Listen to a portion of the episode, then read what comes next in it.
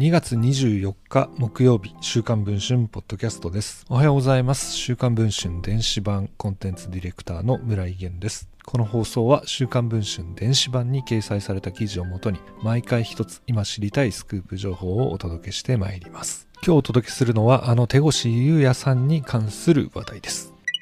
僕が手掛ける事業第1弾として手越優也さんが開いた美容サロン手越ビューティーサロン。そんなサロンの経営が悪化し、従業員の約半数が退社していることが週刊文春の取材で分かりました。手越ビューティーサロンは2020年10月に4店舗同時にオープン。痛くない、早い、リーズナブルな脱毛コースが売りだといいます。手越さんが自らの YouTube チャンネルやメディアで美容サロンを宣伝したこともあり、当初は手越さんのファンが店に殺到していました。そのため、神楽坂店は一月で3000万円もの売り上げを上げたとも言います。しかし、経営は徐々に悪化していきました。従業員によると、最大7店舗まで増えたといいますが、顧客が減り、売り上げが激減したといいます。今年の1月末に他店との統合で5店舗に減りました。従業員もオープン時から合計で36人いたといいますが、待遇が嫌になった人も多く、約半分にまで減ってしまったといいます。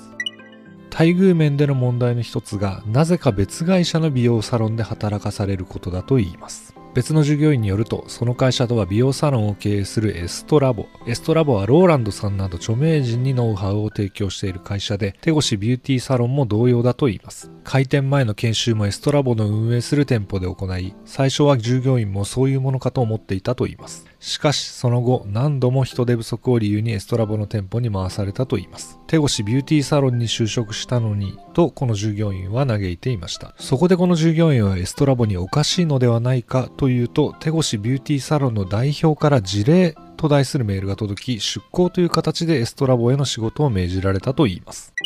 実は手越さん、この手越ビューティーサロンの代表でも役員でもありません。奈良県奈良市在住の女性が代表などだと言います。しかし、従業員は姿を見たことがないと語っています。この従業員によると、実質的に代表を務めているのはエストラボの社長の父で、複数の美容会社を経営している A という人物だと言います。手越ビューティーサロンの役員に名前はないものの、手越ビューティーサロンの従業員の面接もこの A が担当していたと言います。労働問題に詳しい佐々木亮弁護士によると、手越ビューティーサロンと契約しながらエストラボが主に運営をしているとなると、雇用責任が曖昧になりかねないという問題があると言います。A 氏に話を聞くと、うちは手越ビューティーサロンとマネジメント契約をし、運営を委託されています。店舗に人を出してもらった分は、手越ビューティーサロンに人件費を払っています。と話しました。手越さんの個人事務所に手越ビューティーサロンでの手越さんの立場そして従業員がエストラボで働いていることなどを聞くと次のように回答をしました。運営会社と折り合えない部分があり経営には関与しておりません。お伝えできていなかったことは心苦しく思います。プロデューサーとして事実であれば運営側に改善を求めて抗議するつもりです。